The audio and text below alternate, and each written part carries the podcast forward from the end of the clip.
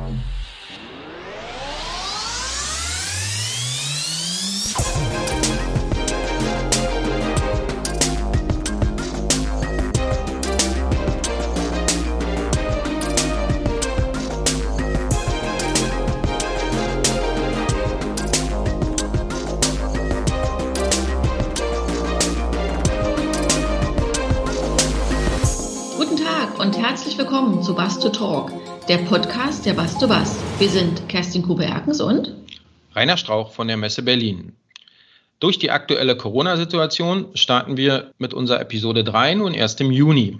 Der geplante Podcast mit Stefan Schönherr und Heinz Kies von MAN Truck and Bus holen wir natürlich nach. Es wird auf jeden Fall nicht nur einen Podcast zum spannenden Thema Fresh Travel von uns geben. Wir hoffen, Sie sind alle wohl auf, können positiv in die kommende Zeit schauen und möchten jetzt nach vorn schauen und mit diesem Podcast quasi Sie auf den Wiedereinstieg begleiten und hoffen, hier brennende Fragen diskutieren zu können. Unser heutiger Gast ist Britta Ulrich von der Hamburger Hochbahn AG. Mit ihr wollen wir über das Thema smarter ÖPNV, Next Level in der städtischen Personenbeförderung sprechen. Eigentlich wollten wir heute in Hamburg sein, aber wie alle wissen, gelten nach wie vor die Beschränkungen im Rahmen der Corona-Krise und deswegen äh, probieren wir uns heute digital aus und nehmen diesen Podcast eben online auf. Auch ganz spannendes Thema für uns. Ja, das Thema digitale Begegnung beschäftigt auch uns in der Veranstaltungsbranche derzeit recht stark. Und äh, ja, wir versuchen hier mal unsere Fähigkeiten und Erfahrungen auch im Rahmen einer digitalen Zusammenarbeit mal zu testen und auszubauen. Ja, liebe Zuhörer, deswegen hoffen wir, die haben ein bisschen Verständnis, falls die Audioqualität heute nicht ganz so perfekt ist, wie Sie es vielleicht gewohnt sind. Wir freuen uns sehr, heute eine erfahrene Expertin aus dem Mobilitätsbusiness als Gesprächspartnerin begrüßen zu dürfen. Britta Oerich ist gebürtige Schleswig-Holsteinerin und kennt sich seit 15 Jahren bestens mit dem Thema Mobilität aus. Sie arbeitet seit zehn Jahren im ÖPNV. Die studierte BWLerin verantwortet seit Anfang des Jahres das Thema Innovation und Wandel bei der Hamburger Hochbahn. Auf diesem Gebiet kümmert sie sich und ihr Team darum, Innovationen wie autonomes Fahren, E-Scooter, 5G, KI in die Hochbahn zu tragen und dort Inspiration für neue Dienstleistungen zu bewirken. Parallel befasst sie sich auch mit dem Thema agiles Arbeiten und bringt hier viel Innovation und Ideen in die Organisation. Zuvor war Britta Oerich bei der Hochbahn im Bereich Geschäftsfeldentwicklung tätig. Sie sagt dazu, wir wollen das Thema Mobilität täglich ein bisschen besser machen. Ja, auch ich freue mich auf das Gespräch mit Britta Ulrich und bin schon gespannt, was wir alles heute über den neuen Weg der Hamburger Hochbahn zum Thema smarten ÖPNV erfahren werden. Die Mobilität täglich ein wenig besser machen, das ist ein gutes Stichwort und im Augenblick in Sachen Gesundheit auch wichtiger denn je. Hallo und herzlich willkommen, Britta Oelrich. Ich freue mich sehr, dich heute in unserem Podcast zu Gast zu haben. Ja, Britta, bevor wir jetzt ins Thema einsteigen wollen, tja, wie geht's dir eigentlich und wie habt ihr persönlich die letzten Monate erlebt oder du persönlich erlebt? Hallo Kerstin, hallo Reine, vielen, vielen Dank, ähm, dass ich heute hier sein darf und mit euch ein bisschen über den ÖPNV sprechen kann, über das neue Normal vielleicht im ÖPNV, auch über Mobilität generell. Ähm, da ist ja ganz viel passiert, deswegen glaube ich, haben wir auch ganz viel zu besprechen. Äh, mir persönlich geht's geht's extrem gut und äh, ich glaube, vielleicht sollten wir das einfach nochmal einordnen, wenn wir in den nächsten Minuten über die Situation, über uns sprechen, dass wir einfach riesen riesen Glück hatten, glaube ich. Wir haben, wir sind gut durch diese Zeit gekommen. Es wurden natürlich ganz viele Dinge falsch entschieden, vielleicht auch äh, in richt falsche Richtung gegangen. Aber am Ende des Tages, ähm, und das ist mir ganz wichtig, sind wir gut durch die Krise gekommen. Wir alle gemeinschaftlich, ich auch in meinem Mikrokosmos bei der Hochbahn äh, mit den Kollegen. Und wenn wir hier, glaube ich, motzen und uns beschweren, dann ist es zur Einordnung ganz wichtig zu sagen, wir hatten das gut im Griff, wir fühlen uns gut aufgehoben hier. Wir haben ganz viel Demut, glaube ich, gelernt. Ähm, von daher, wir sind zufrieden und mir persönlich geht es super, super gut. Toll, das ist gut zu hören. Ja, ich kann, ich kann es nur wiedergeben. Also uns ist es ähnlich gegangen. Wir waren zum Beispiel alle total happy, dass wir gleich in diese Homeoffice-Situation gehen konnten, dass wir die technische Ausstattung dafür hatten. Insofern ist uns dieser Schwenk äh, ganz gut gelungen und wie du schon gesagt hast, äh, wir haben, äh, sind ganz gut durch diese Zeit gekommen. Und ähm, ich weiß nicht, wie es dir geht. Wir beschäftigen uns bei der Messe Berlin auch mit dem Thema agiles Arbeiten und probieren da viel aus. Ich weiß nicht, ob du WOL kennst, Working Out Loud. Das ist eine Sache, die wir hier probiert haben. Ich weiß, dass du auch ein Fan bist von diesen Thema agiles Arbeiten und äh, auch da viel ausprobierst bei der Hamburger Hochbahn. Hat dich das persönlich bereichert? Konntest du von diesen Informationen und Erfahrungen, die du mit dem Thema hattest, profitieren, Britta? Ja, wir machen das tatsächlich seit anderthalb, zwei Jahren, dass wir versuchen, agiles Arbeiten, agile Methoden in die Hochbahn reinzutragen. Ähm, ob das jetzt uns so viel gebracht hat, kann ich speziell jetzt gar nicht in Bezug darauf sagen, aber wenn wir uns ein bisschen ähm, in den Medien umgeschaut haben, das war natürlich der Renner, ne? dass äh, in, in allen Medien, sozialen Medien ging es darum, New Work, agiles Arbeiten, ähm, Homeoffice wurde darunter gepackt. Ähm, man hat da ganz schön viel subsumiert, was auch nicht immer so passte.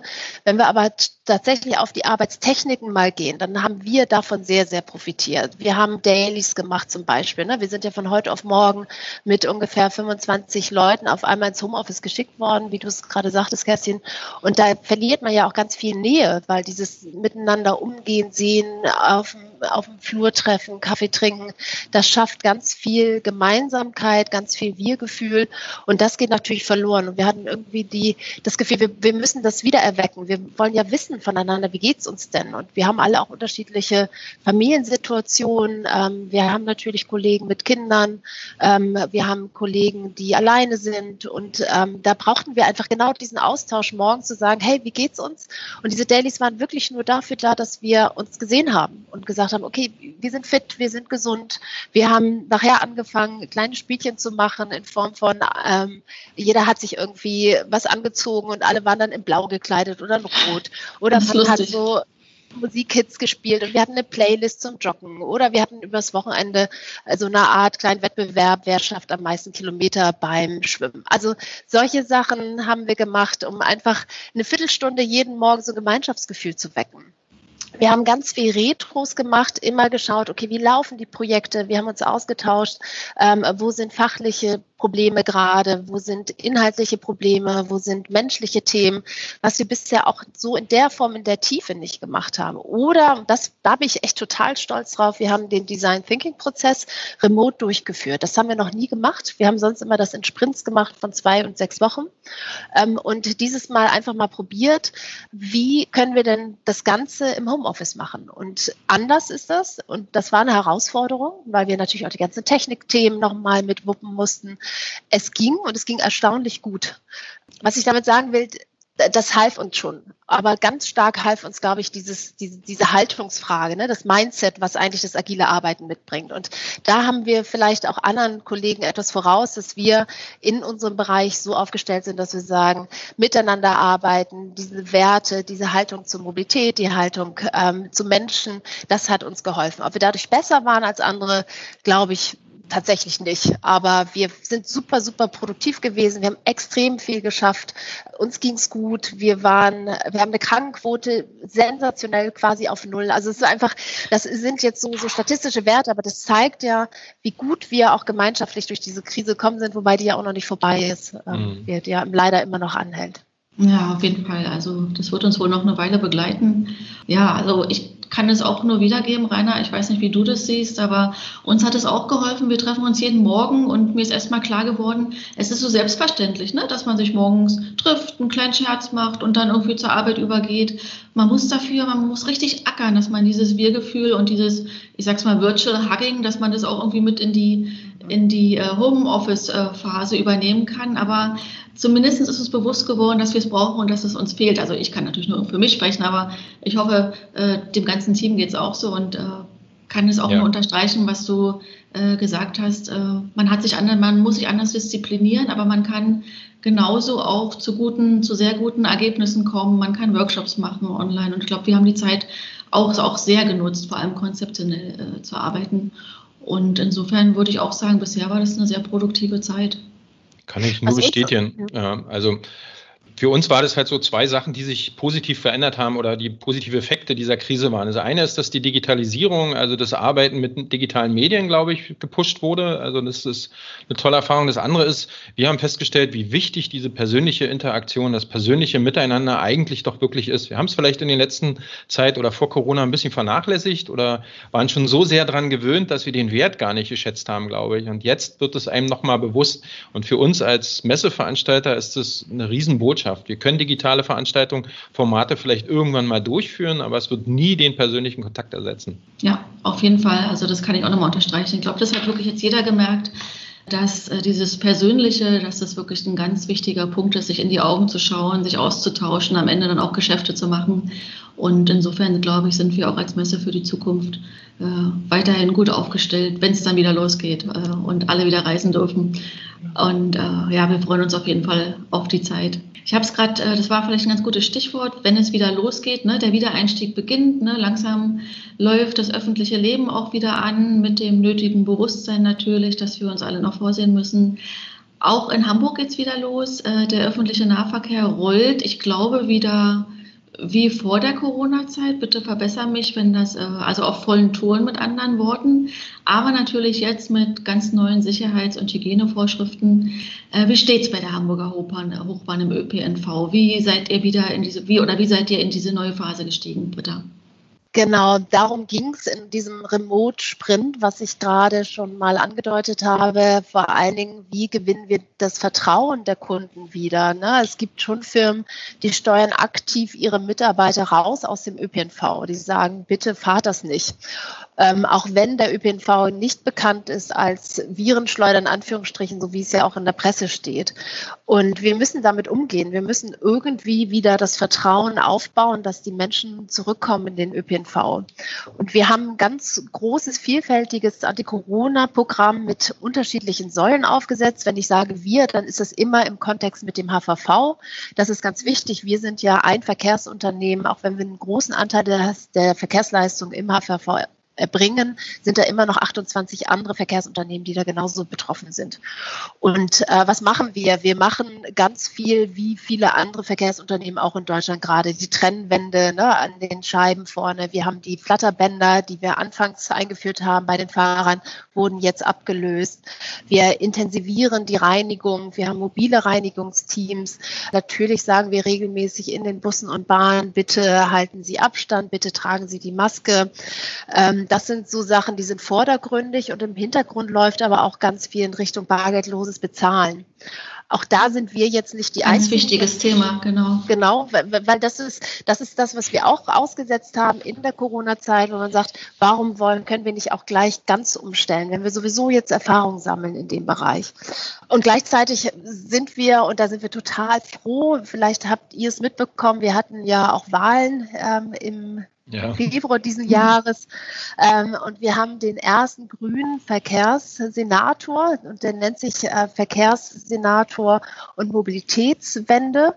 Also ganz, ganz spannend. Und der hat uns auch nochmal grünes Licht gegeben, haha, Wortsitz, als grüner Senator, dass wir weitermachen dürfen an diesen ganzen Themen wie Hamburg-Takt. Da kommen wir sicherlich nochmal drauf.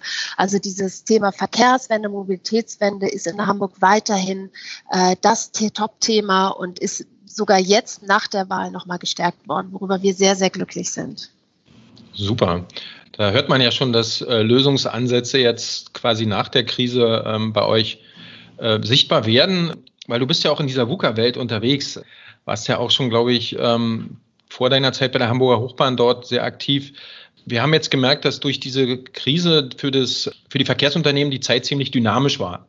Und deswegen wollten wir halt mal fragen, äh, war halt so klassisch VUCA, vielleicht instabil, unvorhersehbar, komplexe Auswirkungen.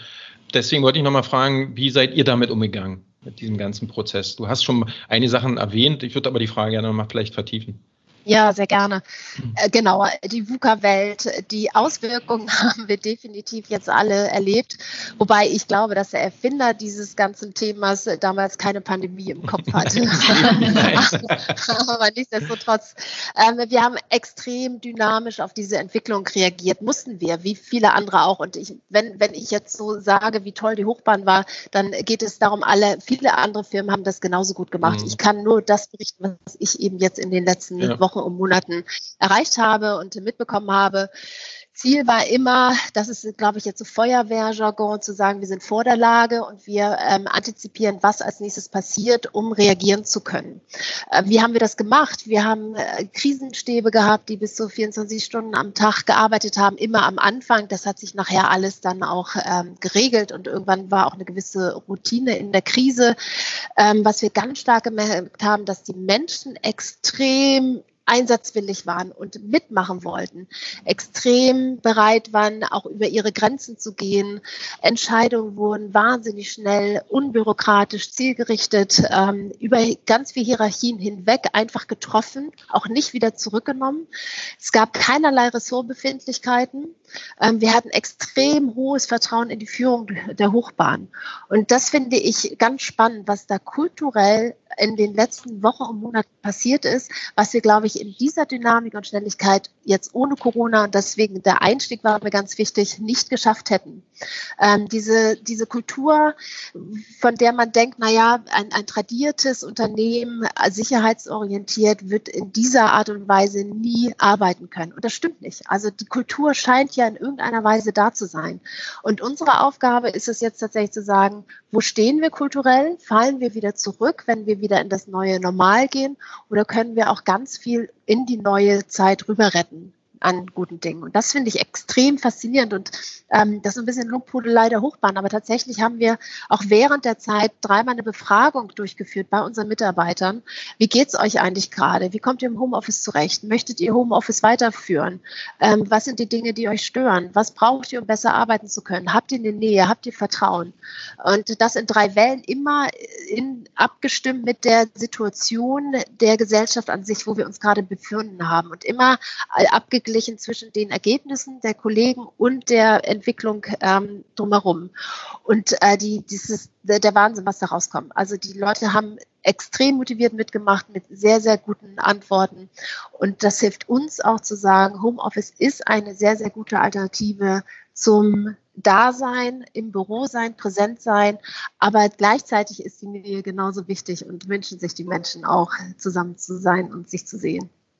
Ich glaube, es ist diese Flexibilität und diese, den individuellen äh, Maßstab, den man da äh, anlegen kann, was vielen äh, Mitarbeitern, vielen Menschen so, so gefällt. Einfach das Gefühl, äh, trotz Angestelltenverhältnis einfach seinen, sein, sein, seinen Alltag so ein bisschen selbstbestimmt zu können. Ich glaube, das passt einfach gut in die Zeit.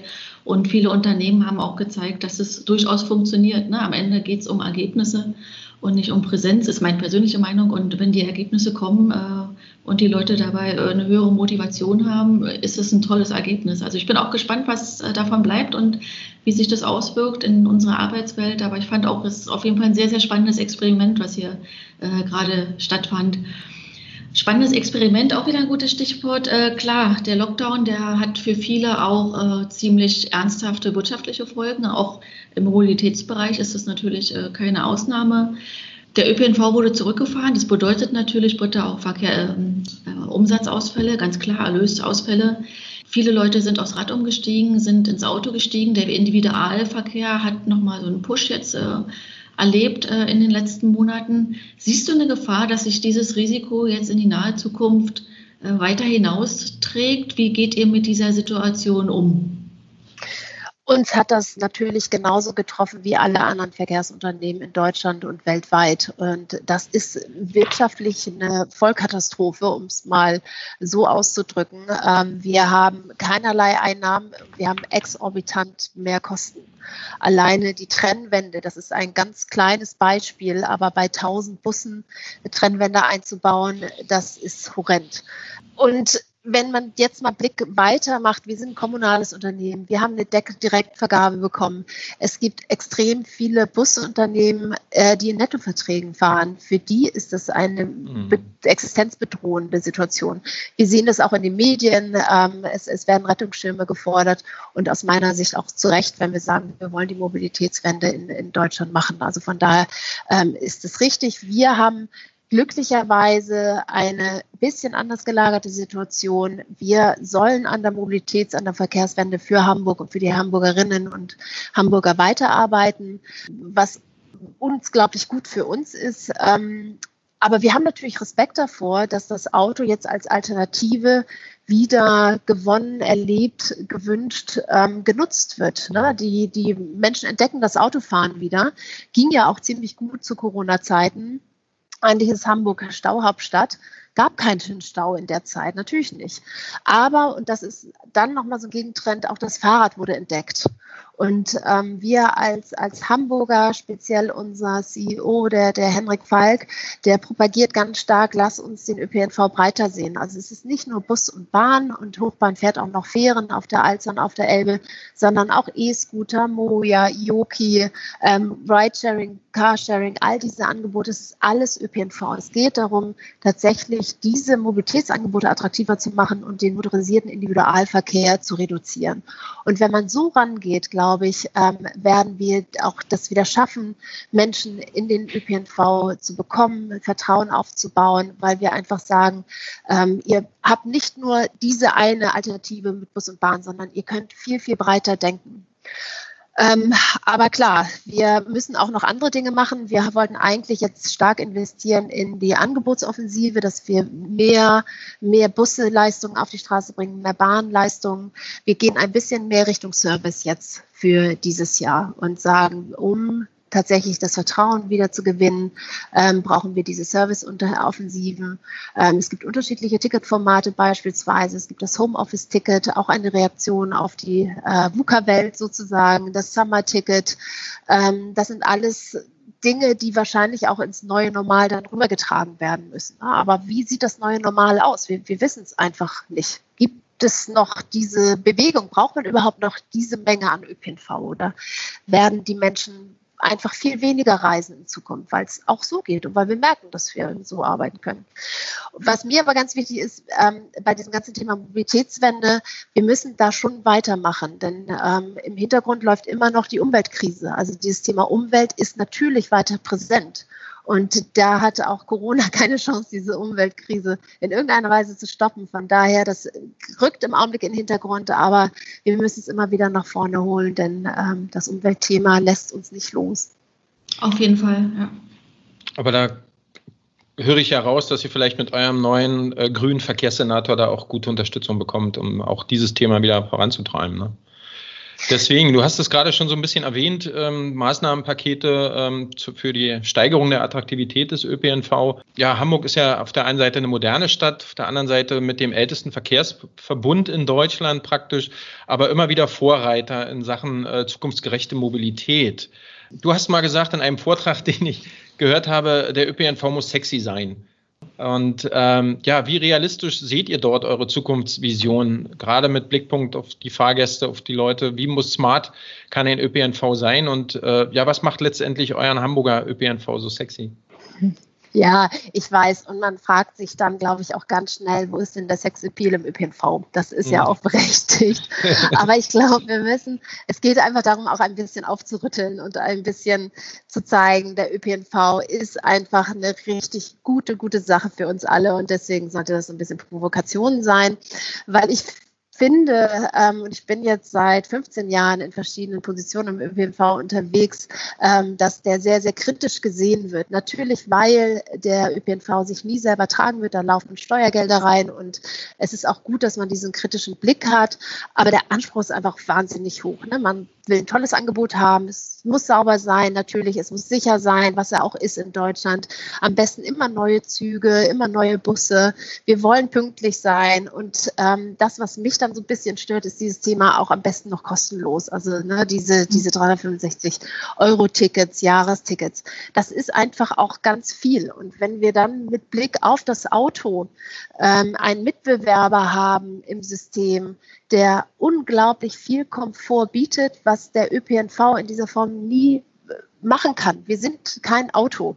Äh, wir haben nicht diese, diese, diese Kiste um uns herum, wo ich alleine drin sitze die Musik so laut machen kann, abgeschirmt bin und in meinem Kasten durch die Stadt rolle. Das, so, das ist nicht das Konzept von ÖPNV. Wir sind einfach Sharing im Kleinen und im Großen. Und das hinzubekommen und ähm, da die Menschen auch hinzubekommen und zu sagen, ja, ich bin aber bereit, im Rahmen der Mobilitätswende auch ein bisschen zurückzustecken, immer im Sinne der, der Allgemeinheit. Also ich brauche nicht immer diesen Komfort, sondern wenn ich weiß, ich tue der Umwelt was Gutes, ähm, dann wechsle ich auch einfach mal vom Fahrrad auf den Bus und habe einen Umsteig und kann vielleicht auch ein bisschen nass werden. Ähm, und es ist nicht ganz so bequem wie im Auto, aber ich bin bereit, diese, diese Wege zu gehen. Und wir versuchen aber natürlich über das Angebot zu steuern und dem, das Angebot so auszulegen mit so einer Vielfalt und so einer Intensität und Taktung, dass die Menschen sagen, ja, die Komforteinschränkung ist einfach total gering, deswegen lasse ich gerne mein Auto zu Hause. Wir sind auch nicht nur unterwegs im Bus- und Bahnbereich, sondern wir machen auch im Bereich so Logistik etwas. Und vielleicht habt ihr das Thema Hamburg Box mitbekommen, finde ich sehr schön, kommt auch aus meinem Bereich. Die Kollegin kümmert sich gerade intensiv in einem Piloten darum, ähm, dass solche Boxen aufgestellt werden wie Paketboxen, mhm. wo dann Menschen ähm, mit, die mit dem Fahrrad vielleicht zur U-Bahn fahren, dort ihre Sachen reinpacken können, fahren dann mit der U-Bahn zur Arbeit und abends wieder nach Hause und vielleicht nehmen die dann aus diesen Paketboxen noch ihr Essen mit, was zwischenzeitlich eingeliefert wurde oder die Uhr, die repariert wurde an, am Bahnhof und jetzt da hinterlegt wurde. Also dieses Ziel, auch da Komfort möglich zu machen, wissentlich, dass wir nie so komfortabel werden wie das Auto. Aber da sind ja dann auch, ist auch ein Thema, was wir gerne bei der Bus to Bus äh, ähm, diskutieren wollen. Ähm, die Attraktivität äh, hängt ja auch ein bisschen davon ab, ähm, in welchem Gefährt man letztlich sitzt. Und da seid ihr natürlich auch auf die Hersteller angewiesen, ne? auf die Bushersteller beispielsweise. Wir wollen mit dem Thema Fresh Travel genau da auch mal ein bisschen ansetzen, ein bisschen nachfragen, ein bisschen hinterfragen, reingehen in das Thema. Kann letztendlich ein Bus auch einen kleinen Imagewechsel vollziehen, wenn es attraktiver werden kann? Ne? Wie viel Komfort, wie viel Individualität kann ich denn letztendlich auch in so einem Bus erreichen?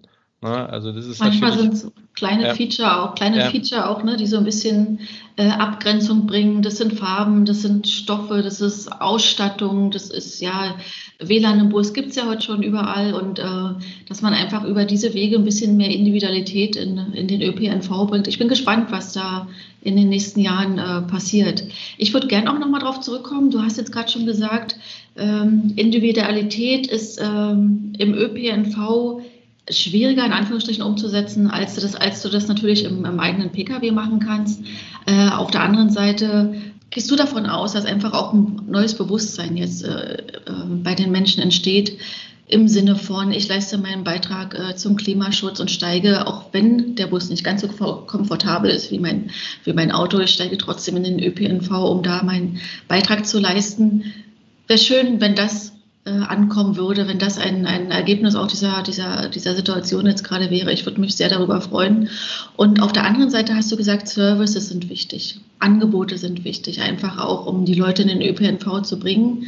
Und du hast auch schon angekündigt vorhin, ihr habt Kooperationen, da würde ich gerne nochmal drauf eingehen. Ihr habt äh, ein Ride-Pooling-Projekt äh, mit Moja oder von Moja. Ihr habt äh, arbeitet mit Ioki zusammen, habt, bietet Shuttle-Services an, einfach um Leute, die quasi gerade dabei sind, in den ÖPNV zu wechseln oder die ein bisschen mehr Komfort möchten, mit neuen Angeboten äh, zu überraschen. Äh, wie siehst du Angebote im Moment? Ist es eher Sozialleben oder ist es schon äh, Pendlerverhalten, was ihr da seht an euren Fahrgästen?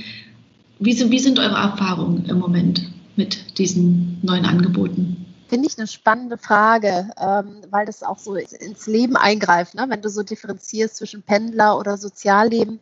Ich glaube ja, es gibt gar nicht so wirklich die Unterscheidung äh, Work-Life-Balance, sondern ich glaube, es ist alles, alles eine Art Life-Balance. Deswegen, wenn ich befördert werde, geht es immer um mich, ähm, egal in welchem Kontext. Aber genau so ist es. Also wir wollen Angebote schaffen für jeden Reiseanlass. Wenn es Tagestouristen sind, äh, wenn es einfach schlecht Wetter ÖPNV-Nutzer sind, wenn es aber auch Pendler sind, äh, für all die wollen wir ein adäquates Angebot äh, bereitstellen. Und wir haben das, große, das große Glück auch wieder bei der Hochbahn, dass wir ganz viel eben auch ausprobieren dürfen. Und du sagtest gerade Yoki, Moja, E-Scooter. Und es gibt dieses Beispiel mit E-Scooter, das haben wir letztes Jahr gemacht. Da geht es darum, ein halbes Jahr mal zu prüfen, wie ist denn die Akzeptanz eigentlich von E-Scootern bei den HVV-Nutzern. Es ist immer dieses Thema letzte Meile. Wir werden nie in der Stadt präsent sein. Allein in Hamburg gibt es fünf E-Scooter-Anbieter. In der Innenstadt, da brauchen wir nicht noch mehr Verkehr zu schaffen. Aber die Frage ist, wenn man in Randgebieten wohnt, äh, bin ich dann bereit, eigentlich aus mal auf mein Auto zu verzichten und zu sagen, okay, ich nehme den E-Scooter, der hier vor der Tür steht, fahre zur nächsten U-Bahn und gehe da.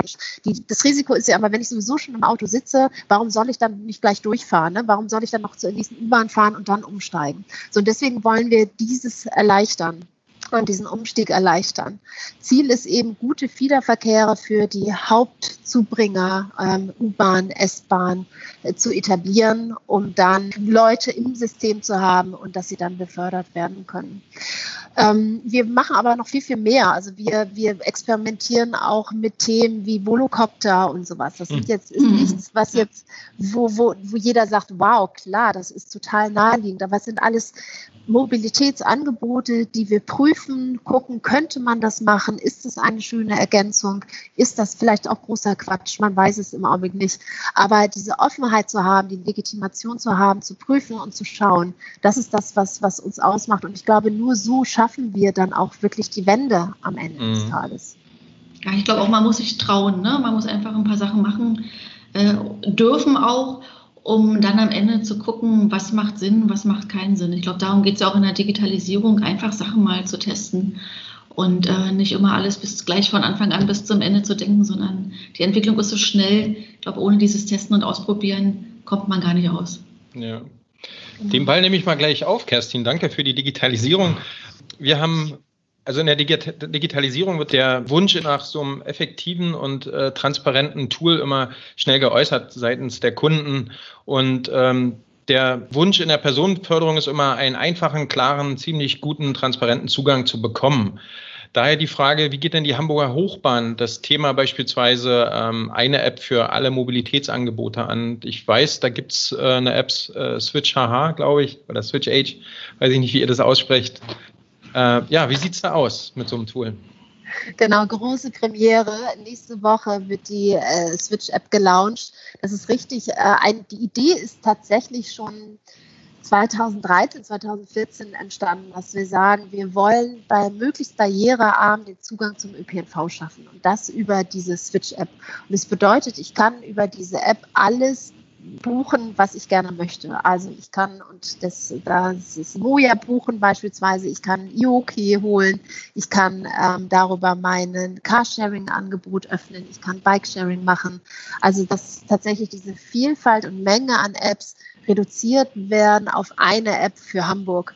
Und äh, das ist die Idee dahinter. Wir haben aber nicht nur die App, sondern wir haben auch analoge Switch-Stationen. Also es reicht ja nicht nur, wenn ich äh, das buchen kann und über diese App dann auch das Ticket habe und bezahle, sondern irgendwie brauche ich ja auch diese Mobilitätsangebote und brauche Zugang dazu. Deswegen gehen wir in Quartiere, ähm, gerade gar da gezielt hin, wo es wenig Parkplätze gehen, wo, wo eine große Dichte, Bevölkerungsdichte herrscht und bieten da ähm, genau dieses Thema ein Portfolio an Busbahn, S-Bahn, E-Scooter und Carsharing angeboten, sodass ich speziell und ich bin totale Zielgruppe von diesem Mobilitätsangebot. Ich habe kein Auto, ähm, mir in dem Moment aussuchen kann, womit möchte ich denn jetzt in die Schanze, wo möchte ich denn, wenn ich ein bisschen raus will, was ist da mein bestes Angebot und dass mir das eben leicht fällt, dass ich nicht in diesem Tarifdschungel, den wir ja auch haben, ja, der ja irgendwie verbündet sind, ja bekannt und hätten ja gerne noch viel, viel mehr ausgeklügeltere Tarife. Ähm, und das zum Thema Kundenorientierung, das, das, macht uns ja alle fertig. Von daher ist es ja wunderschön, wenn es da eine App gibt, die für mich das alles regelt und am Ende des Monats nur noch sagt, das ist der Preis und äh, damit, da findet die Abrechnung statt. Und das ist das Ziel. Jetzt kann man immer diskutieren, brauchen wir eigentlich eine App für Deutschland? Ähm, da wissen wir, da tun wir uns alle extrem schwer, nicht nur wegen des Tarifdschungels. Und ich bin auch nicht überzeugt, dass das so notwendig ist. Ähm, wir sind erstmal froh, wenn die Switch-App ordentlich läuft und da eine hohe Nutzung erfährt und dann können wir weiterdenken. Ich glaube, das ist auch ein ganz äh, guter Übergang zum nächsten Thema, weil natürlich gerade die jungen Generationen, die sind äh, die sind damit groß geworden. Ja, die gehen ungern zum Ticketschalter, die wollen das alles auf ihrem Handy, Handy erledigen. Und es geht uns natürlich auch schon so. Und es, das Smartphone ist so ein wichtiger Bestandteil auch in unserem Leben geworden, dass es einfach nahe liegt, ganz viel darüber äh, abzuwickeln. Und ähm, junge, junge Generation äh, sage ich deshalb, weil nach wie vor, und ich glaube, daran hat auch Corona nichts geändert, der Busfahrer steht im Mittelpunkt des ÖPNV. Ne? Am Ende, es geht um Personen, es geht um Personenbeförderung. Es gibt ein großes Nachwuchsproblem in der Branche und ich nehme an, davon ist auch die Hamburger Hochbahn nicht ausgenommen. Was denkst du, was braucht es einfach, um diesen Beruf ein bisschen attraktiver zu machen? Ja, das ist ein riesen, riesen Thema. Und Busfahrerinnen natürlich. Genau, dann noch ein größeres Thema. Also gerade gerade Frauen und ähm, die zu akquirieren und zu begeistern für den Beruf ist extrem schwierig wir kommen aktuell noch gut zurecht. Wir sind sehr kreativ in der Akquise. Wir sprechen in Fitnessstudios an. Wir hinterlegen das bei äh, Taxen. Wir haben da ein ganz tolles Team, was Rekrutierung macht. Aber natürlich laufen wir da auch auf, eine, auf einen Personalengpass raus.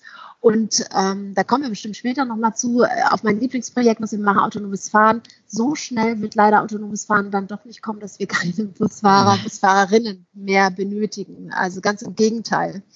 Ähm, wir arbeiten ganz stark mit dem VDV an der Stelle zusammen, also enger Schulterschluss mit anderen Verkehrsunternehmen, die auch davon betroffen sind. Ich bin aber gleichzeitig auch fest davon überzeugt, dass es nicht nur das Gehalt ist. Natürlich ist das, ist das Gehalt ähm, nicht wie, weiß ich nicht, beispielsweise wie ein Arzt oder ein Jurist hat. Aber wir wissen alles, ist eher ein Hygienefaktor. Also wenn das Gehalt, die Grundversorgung stimmt, dann funktioniert es auch gut. Und ich glaube, es sind mehr Themen, die drumherum ge ge gebaut werden müssten, ne, um, um, Lebensqualität hochzuhalten. Äh, Busfahrerinnen haben die Herausforderung, häufig geteilte Dienste zu haben die, wie, wie gehe ich mhm. da um? Was für ein Privatleben habe ich denn noch? Also, dass man dort neben dem Gehalt noch attraktive Zusatzangebote macht. Und wir sind da auch gerade aktuell wieder in Verhandlungen mit den Gewerkschaften. Die sind ein guter Verhandlungspartner, weil die natürlich am Puls der Fahrer sind und wissen, was ist nötig. Und ähm, das, ich hoffe, das wird gut werden, erfolgreich werden und dass wir diesen Engpass äh, nicht so haben wie in anderen Bereichen.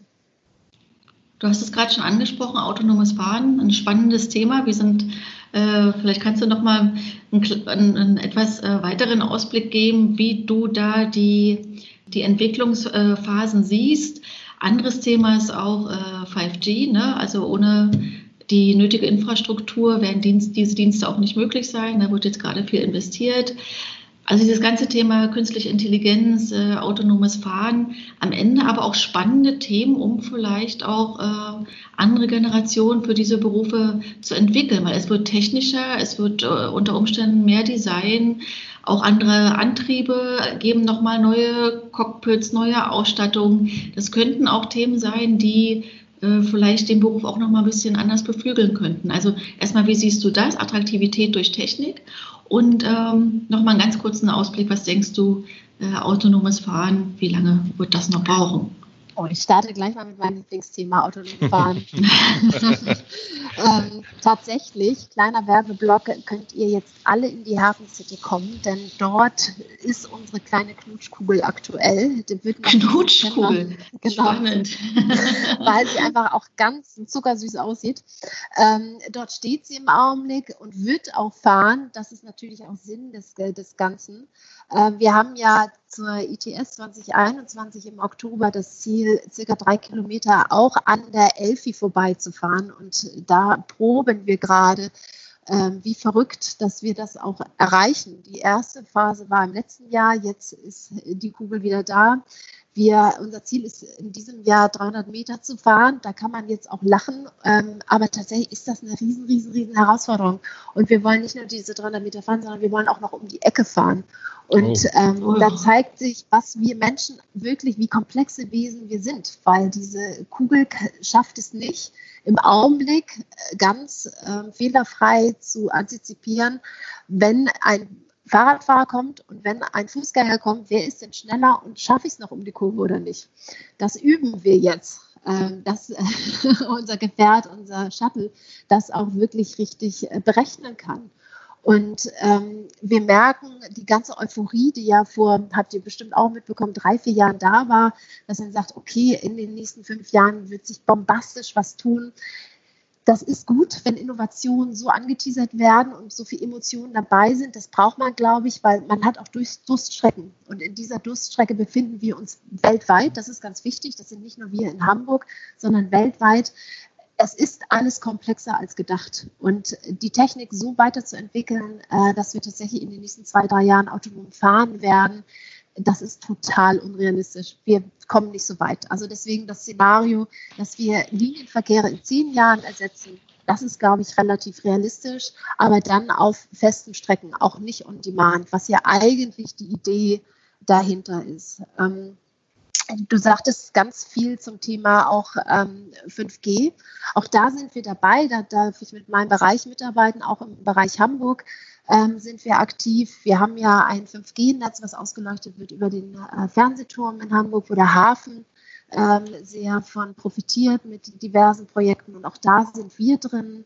Denn ähm, das ist schon faszinierend, was man damit machen kann. Ne? Diese Datengeschwindigkeit, diese, ähm, das Slicing, alles, was 5G mit sich bringt, sind Dinge, die wir brauchen, wo wir von profitieren und wir, wo wir auch im Rahmen des Gesamt Smart City Projekts in Hamburg mitmachen werden.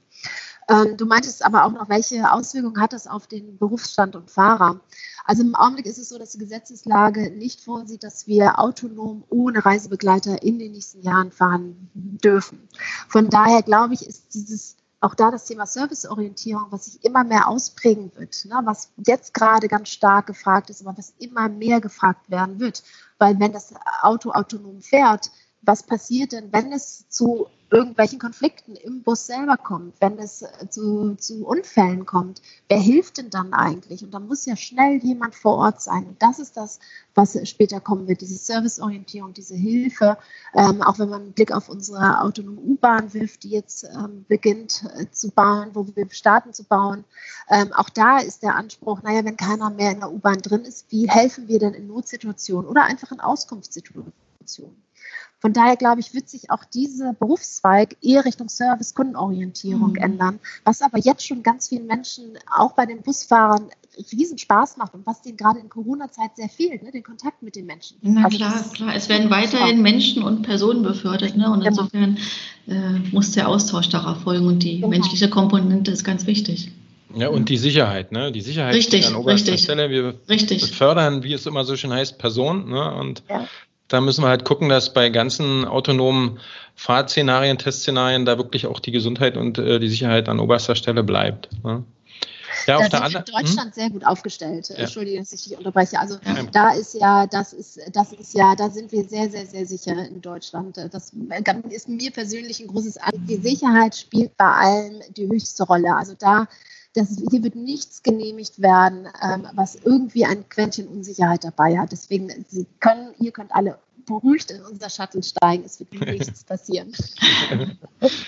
ja, super. Ähm, ich bevor jetzt ähm, wir sozusagen wirklich zum autonomen Fahren auf den Straßen äh, kommen, beziehungsweise das erlebbar mitführen können, ähm, bedarf es erstmal doch nochmal alternativer Antriebstechnologien im Augenblick, ähm, ja, um auch Klimaziele der Verkehrswende da einhalten zu können. Ich weiß, die Hamburger Hochbahn hat dafür eine Tochter, High Solutions GmbH, da auch vielen Veranstaltungen auch schon sehr, sehr viele interessante Vorträge gehört und äh, auch Best Cases und, und Praxissachen gehört. Ähm, ja, Gibt es da bei euch äh, schon irgendwelche Trends äh, zu erkennen? Ähm, ich sage immer gerne ähm, Elektromobilität versus Brennstoffzelle oder Wasserstoffantriebe.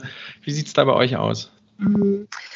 Ähm, tatsächlich ist es im Augenblick so, dass der Markt das regelt. Also Elektrobusse, Elektroantriebe sind schon Richtung Serienreife unterwegs. Es ist ähm, relativ einfach, Elektrobusse zu bekommen. Wir müssen da nicht so lange warten wie bei dem Thema Wasserstoffbusse. Es gibt einfach noch keine Serienfertigung von Wasserstoffbussen. Wir haben im Hamburg-Tag das Ziel ähm, Null Emissionen, also neben 50 Prozent Fahrgaststeigerung in den nächsten zehn Jahren, 30 Prozent Model Split auf ÖPNV, ist das eben ein Ziel, worauf der HVV arbeitet. Ähm, und das wollen wir auch realisieren, denn wir alle brennen persönlich dafür. Ne? Mobilitätswende, ähm, Umweltkrise. Wir brauchen alternative Antriebe, gerade auch in Hamburg. Äh, es gibt es einfach noch nicht. Und wir hatten der vorherige Verkehrs- und Wirtschaftssenator, Hagemann, äh, hat sehr plädiert für Wasserstoffantriebe und ähm, auch wir wollen das machen. Wir sind so weit, dass gerade ähm, Kollegen nach China geflogen sind, noch Ende letzten Jahres, um sich einfach mal vor Ort anzuschauen, zu gucken, holen wir nicht mal Busse nach Deutschland, um das auszuprobieren, speziell eben nach Hamburg, weil letztendlich die Chinesen sagen, na, unser Markt hier ist groß genug. Wir haben im Augenblick gar nicht den Drang, zwingend nach Europa zu kommen. Mhm. Wenn ihr das wollt, dann kümmert ihr euch mal drum. Aber also wir wollen das, das ist ein ganz starkes Commitment und, und verabschiedet durch sämtliche Gremien. Ähm, und High Solutions ist da ja unser Partner, ähm, der das ganz doll treibt. Die Experimente sind da, die, das, äh, die, die, der Wille ist da. Äh, jetzt ist so ein bisschen auch da der Technikgedanke äh, und die technische Herausforderung noch das Thema, wo nachgezogen wird und ja auch intensiv geforscht wird. Also ich kriege auch langsam so mit, die Nachfrage steigt auch nach, glaube ich, Wasserstoffbussen, weil für viele Verkehrsunternehmen ist die Reichweite ein Schlüssel. Und ähm, es sieht im Augenblick so aus, dass äh, über Wasserstoffantriebe äh, beziehungsweise auch so, so eine Hybridvarianten ähm, die Reichweite einfach stärker oder größer ist als bei Elektromobilität. Ich, ich möchte jetzt noch nicht sagen, Elektromobilität ist jetzt eine Brückentechnologie, aber ähm, es könnte sein.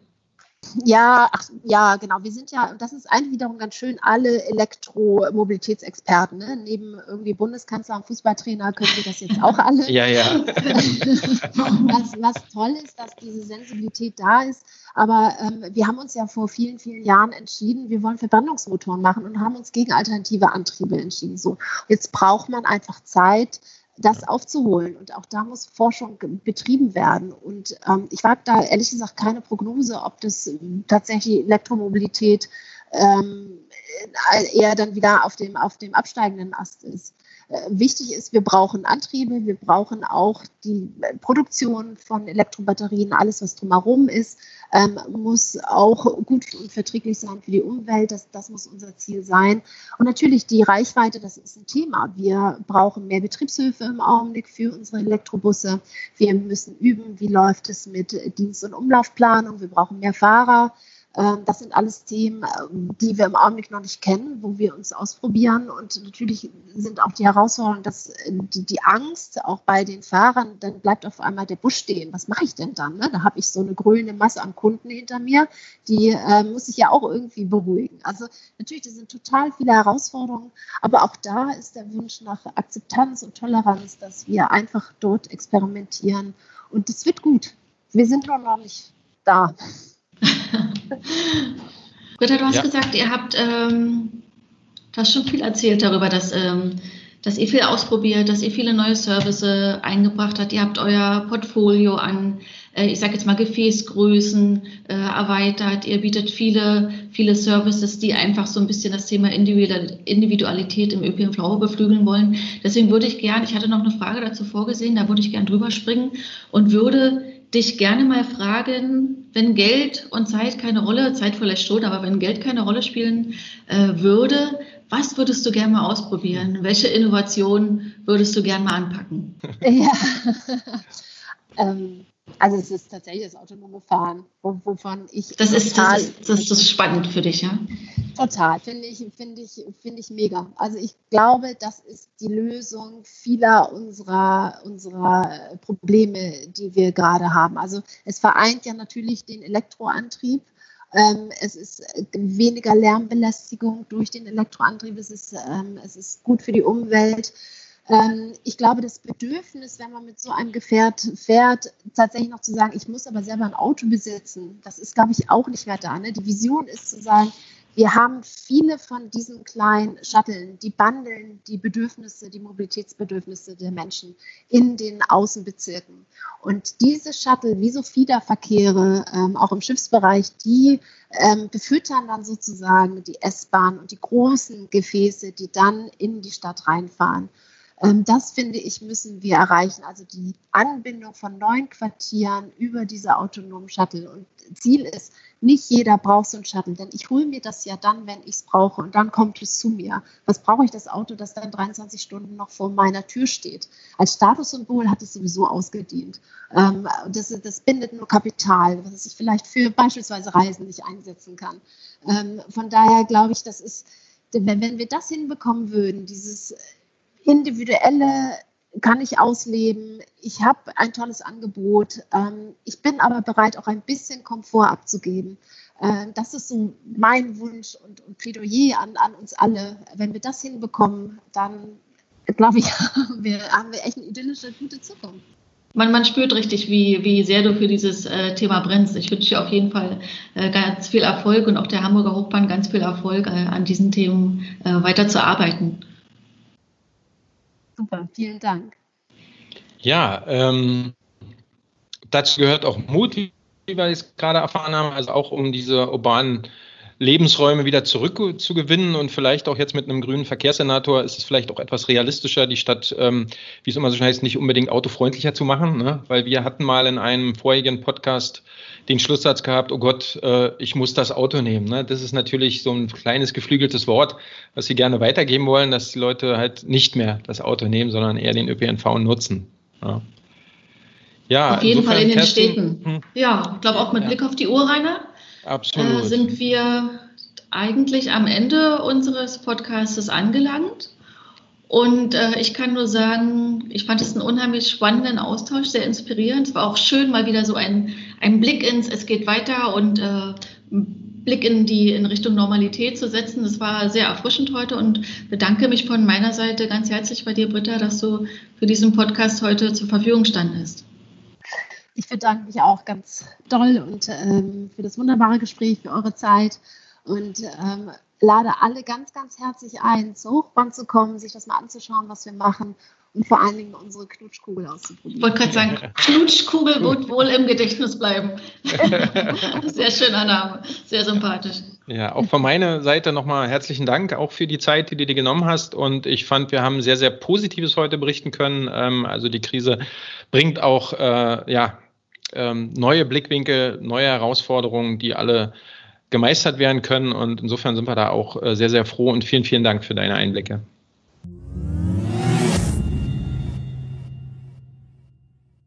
Rainer, das war ein tolles Gespräch. Äh, ich freue mich, dass Britta Ulrich hier Zeit hatte für uns heute und äh, wir ein bisschen in den ÖPNV der nahen Zukunft schauen konnten und auch das, was uns dann in vielleicht äh, nicht so absehbarer Zeit erwartet. Was ich mitgenommen habe, das fand ich sehr spannend, weil wir haben viel über Individualität gesprochen und kann der ÖPNV das bieten, was das Auto bieten kann, gerade jetzt in Zeiten, wo viele doch wieder auf Individualverkehr ähm, ja, zurückgreifen. Und da fand ich diesen Ansatz, den Britta gebracht hat, sehr spannend zu sagen, wir bieten einfach Service und Individualität, indem wir einfach unterschiedliche Angebote schaffen. Wir haben zum einen den Bus, ja, der jetzt, ist jetzt vielleicht nicht so schick wie mein Auto, aber der ist im Punkto Nachhaltigkeit einfach eine super Alternative zum eigenen Auto, um die Städte zu entlasten und was für die Umwelt zu tun. Wir haben verschiedene Gefäßgrößen, wir haben äh, tolle Angebote im Ridesharing- und Pooling-Bereich, wir können auch zum E-Scooter äh, greifen. Also diese Vielfalt, die bringt am Ende auch die Individualität. Und das fand ich heute eine spannende Erkenntnis. Da bin ich ganz bei dir, das sehe ich genauso. Ähm, die Hamburger Hochbahn hat hier wirklich einen äh, bunten Mix aus äh, multimodalen Mobilitätsangeboten. Äh, die Hamburger Hochbahn hat auch, wie von der Geschäftsführung auch vorgegeben, einen ganzheitlichen Blick. Sie wollen alles mit äh, einbeziehen, also ÖPNV anders denken, neu denken, um da auch wirklich ein verlässliches, gutes Angebot für ähm, und ein modernes vor allem. Ja, auch, ne? genau. Ja. Also sie haben On-Demand-Dienste mit drin, wie du schon gesagt hast, Kerstin. Sie haben eine App mit Switch. Ähm, die sind wirklich gut aufgestellt, glaube ich, und äh, gehen den richtigen Weg in die Zukunft. Also auch für uns als Bus-to-Bus äh, war das toll, dass man da auch sehen kann, wie die Entwicklung äh, in diesem Bereich oder im ÖPNV möglich ist, um da halt auch ähm, ja, zukunftsfähig zu werden. Ja, somit schließen wir unseren Podcast ab für heute, Rainer. Ja, genau. Wir begrüßen euch dann zur nächsten Episode. Also wie immer, stay tuned. Wir hoffen, es hat euch gefallen bei Bus to Talk, dem Podcast der Bus to Bus dabei zu sein. Wir laden euch herzlich ein, auf unserer Website zu schauen. Dort findet ihr alle Infos rund um die Bus to Bus und natürlich auch zum nächsten Podcast, der in einigen Wochen folgen wird. Richtig. Ähm, spezielle Infos jetzt zu diesem Podcast mit Britta Ulrich von der Hamburger Hochbahn findet ihr wie immer in der Shownote. Könnt ihr euch dann gerne ähm, dort informieren. Natürlich freuen wir uns auch weiterhin über Abos. Bleibt uns einfach treu. Und bis dahin unser Tipp, probier mal Bus. Tschüss und eine schöne Zeit, bis es wieder heißt Einsteigen und Zuhören. Bus to Talk, der Podcast der Bus to Bus.